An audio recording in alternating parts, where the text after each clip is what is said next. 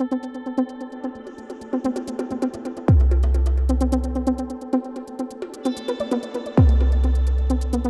mémoire de la mémoire. Questions et témoignages post-impérieux.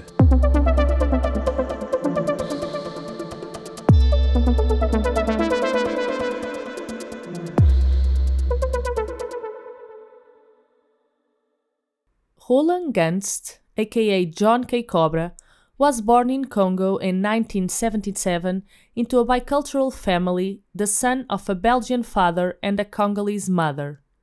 The autobiographical dimension has become a central element of his work. As the interview with Roland Gunst uh, was conducted in English, we opted to keep the program in its original language. Let's begin. Who is Roland Gunst, or rather John K. Cobra? So, my name is Roland Gunst. Uh, my artist name is John K. Cobra. I'm born in 1977, June 1977, in the city of Boma, which was in DRC, which was the first capital of the colonial Belgian colonial uh, Congo. So during the first 12 years of my life, I lived in Congo, in DRC, with my parents. My father is um, a Belgian uh, man from the coastal city of Ostende who worked for more than 40 years in Congo. And my mom is a Congolese woman um, from the city of Boma, where my father worked and also met my mother in Congo, I lived in a very mixed environment of social classes, ethno-cultural background, uh, um, yeah, I say uh, religion, etc. It was a very open-minded world where people really uh, trust and uh, each other and also just relied on each other because it was a small community. It was a small city, and we just uh, live among uh, yeah different kind of people for example, um, when I went to school, I went to a private Belgian school. I speak spoke French uh, during the classes. My friends were speaking French. I ate uh, Belgian food, and then in the afternoon after school, I went to the um, more the urban area of uh, the city called La Cité, which is where the let's say the normal, the common Congolese people lived where I visited my family or friends of my parents who sometimes were as uh, financially um, wealthy as us, but sometimes, uh, most of the time, less wealthy. But like my family were, were really common Congolese people. Uh, and there I ate from a, a, a one big plate with several people, Congolese food. I spoke Kikongo, one of the uh, native uh, languages of Congo and uh, I played with sticks with um, with pieces of uh, of stones. I don't know, and compared to my world, who was uh, the Western world, where I also lived in most of the time, where my house was situated, uh, people who went to school with me, who played with Playmobiles, uh, Legos, and we had pools and. Uh, I mean, for me, it was really obvious to mix between an European, European context and African context. I mean, communities of people, families, uh, uh, churches, uh, marketplaces, supermarkets, as well as between uh, social classes. I mean, I never questioned that. I grew up like that. My parents functioned like that, and I never grew. They, my parents never brought me up having um, prejudices towards um, uh, based on race or, or um, social or financial uh, class and, uh, and or uh, cultural background, ethnicity, etc. We didn't care about differences. We kind of found a common ground where you could find each other and just develop a world that was interesting, where you exchange experiences and just became friends. So after these 12 years, we and I, I grew up so with this uh, really in between uh, uh, uh Belgian culture and, and Congolese culture. and mentally I could really switch instantly from one, from let's say the Congolese version of myself and the Belgian version of myself. And in between these two, there was an, a Belgian Congolese version of myself. I'm simplifying things just to explain that it's possible, it's possible to split personalities and character and, and cultural characteristic and ideologies and preferences just based on the people you are speaking to. And I grew up functioning uh, in such a way, so for me it's very evident. Whoever I meet until now, today, I adapt myself to the person I'm uh, interacting with. This way of thinking seems to emerge from Roland's early childhood experiences in the Congo, but also from the difficult times he experienced when he moved with his family to Belgium as a preteen. So when I was 12, we moved to Belgium, and there we lived, lived in the Flemish speaking part of Belgium, which was more white than uh, diverse. Why? Just because in Belgium, which has also a French speaking part of Belgium, you did have a more diverse um, um, demography, and that part just because of the fact that people were were and still are speaking French. So people, uh, Africans from uh, French-speaking uh, countries, did live in this in this uh, region of French-speaking region of um, Belgium, while in the Dutch-speaking uh, part of Belgium, there were less uh, foreigners, certainly Africans. So I grew up in a small town where we were really the first uh, Africans that probably thousands of people have ever met at this moment. From close by or far, huh? they probably, uh, I can imagine somebody on the street just seeing and in the, at the beginning of the 90s, a black person walking on the streets at a distance of uh, 500 meters and being shocked or, I don't know, for that revelation of seeing like a, a, black dot in his town.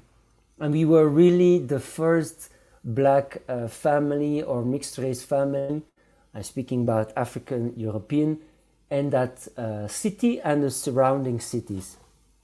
So we were really considered as uh, I don't know, like animals in a zoo, like um, anomalies, like uh, I don't know, something strange.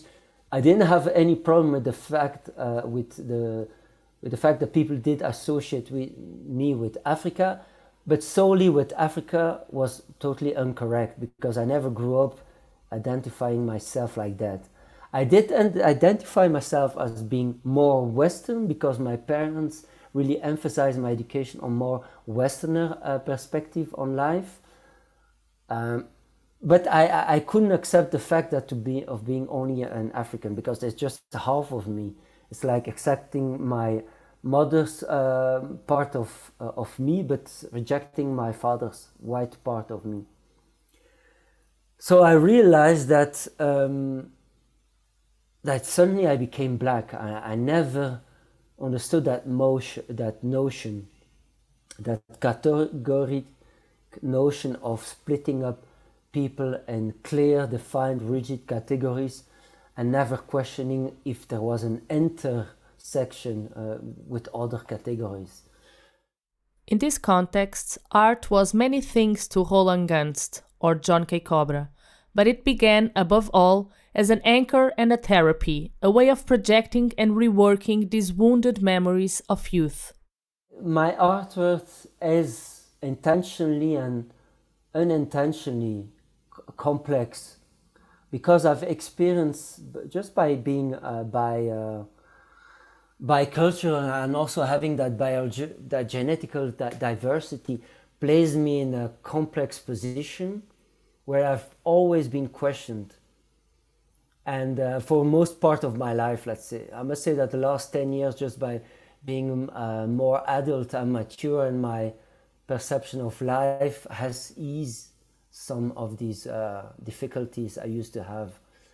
But i remember lately i remember how and uh, I, I did forget a lot of my secondary school experience just because of the trauma. I was confronted with very brutal racism but physical racism where and among boys back in the time, because you were such a unique uh, specimen in that white pool. I was in a school with really different uh, social classes and with different um, way of interacting, and it was quite violent. So I know what it is to get punched, to get kicked, to, to be held on the on the ground or against the wall, or to be to be spit at, uh, and um, so that physical violence, which accompanied by words, and has really traumatized me.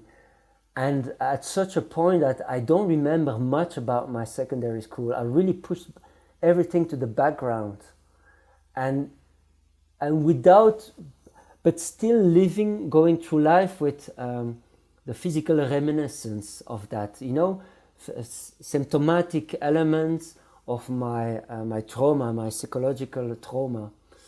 Um, and that's typical to a trauma that most a big part of the anxiety is uh, encoded into the body and reveal itself unconsciously through tremors by, by shaking by, by having stomach cramps by, by sweating by being scared by developing social phobia and so on so from being in that complex position I did always look at. I remember when in the classroom we did text and, uh, uh, analyzation. I remember, and everybody in the class got to uh, uh, uh, a moment where he had to ask a question. I was always looking for the most unexpected and most unpredictable perspective in my question.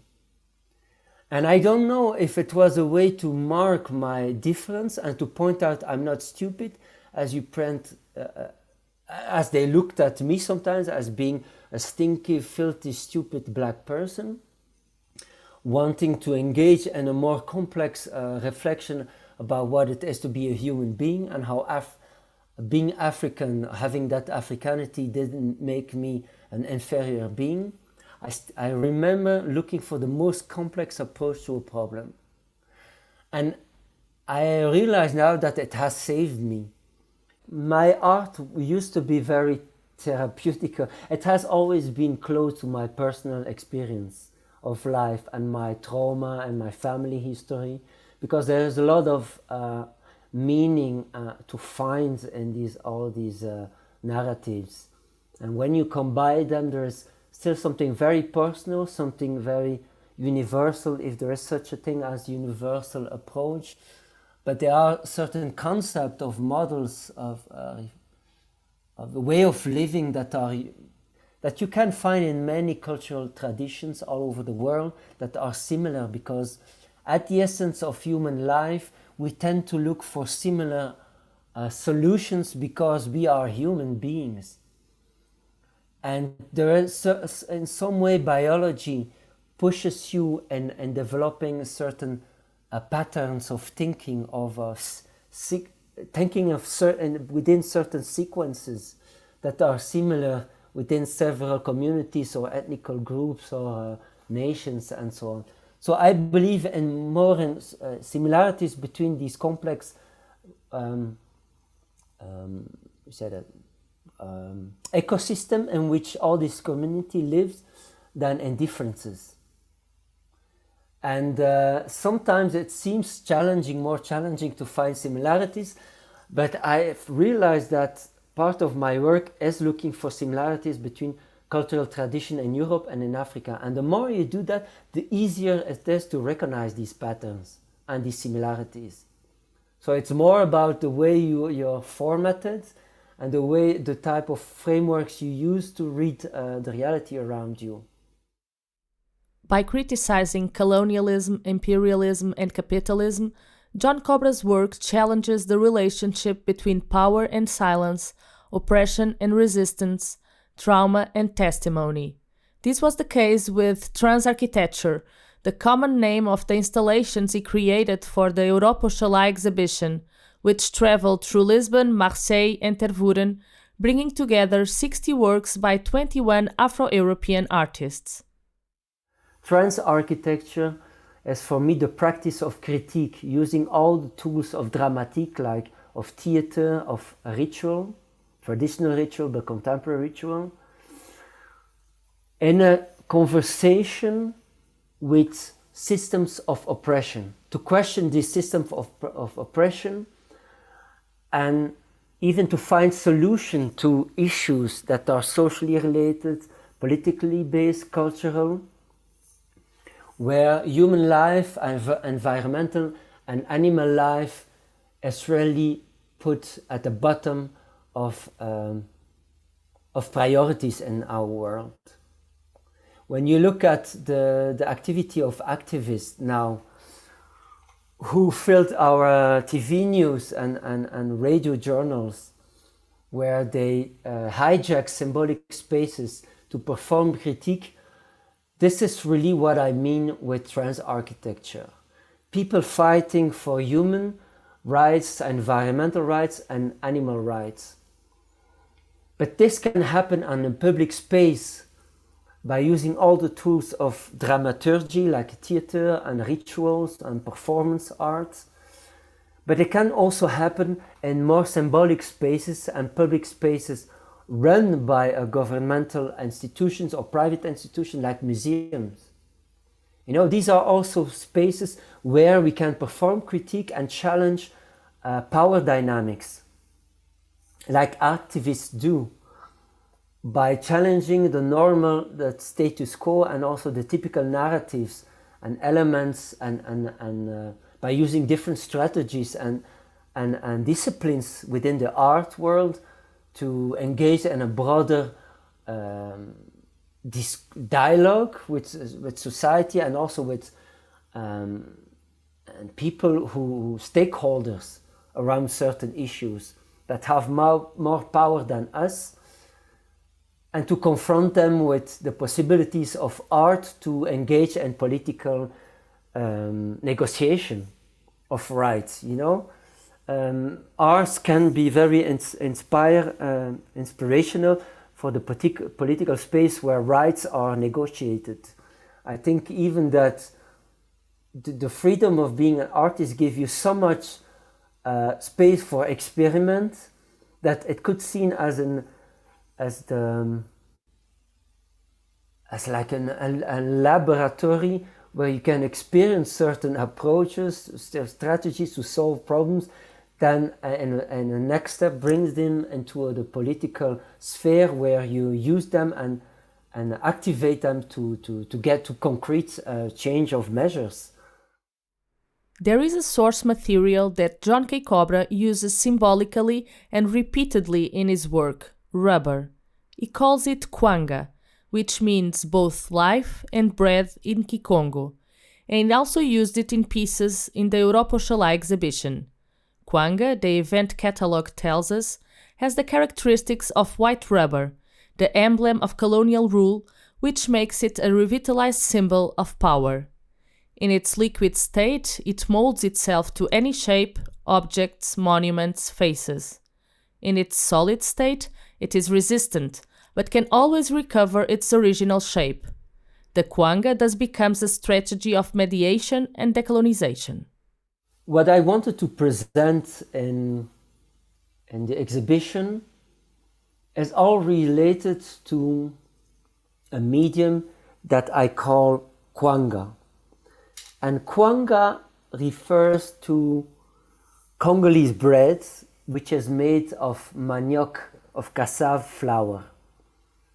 So it's just like European bread where you use flour, you mix it with certain ingredients and water, you mix it, and then through a, a specific process, you get a, a, a bread shaped um, a bar, let's say, or bread. And it refers to um, what I call um, a, a, space of correlation between uh, European and African cultural tradition, and that is just the notion or the concept of a daily bread. Some kind of fuel that exists in the form of a bar, something solid that you use to nurture your body and soul and mind. And that concept of a daily bread exists all over the world, but certainly in European and African cultural traditions. So I created this kind of white bars made of kwanga. These kwanga bars uh, are made of rubber or latex. And it refers to uh, also to the to um, the different um, state uh, of, of rubber. Originally, you have to, um, to extract the rubber from a tree, from an hevea tree, and it comes like out like a white kind of fluid, a sap that uh, solidifies. And when you look at, um, at human life and at the concept of the dying man that is also present all over the world, human life goes through different life cycles that ends and begins with, an, with a life uh, crisis. You migrate to life, you evolve, and your body is always in a fluid state. Because when you look at principles around the creation of identity, identity is purely a reproduction through performance of certain um, certain dimension of yourself, like you, how, the way you speak, the way you move, the way you talk, the way you perform a certain uh, religious belief through um, words, through movements, through mimic, mimicry, etc. And the problem is with reproducing an identity is you never get to reproduce twice the same identity. So you will always mess up. You will always create a new version of that so-called unique identity that exists only on your mind, but it is impossible to reproduce twice identically. So what I showed in my artworks, in the first artworks that is called Kwanga bars, I showed an installation of Kwanga bars that are piled up almost like a solid Greek monument made of marble. It looks like marble, but in reality, from close by, it's made of rubber. So when you, it looks very solid, but when you touch, uh, push it, it starts vibrating, just because uh, the, the rubber is not hyper solid and it starts moving, and that represents how your truly state of the, the true state of human life, which is in movement, you know.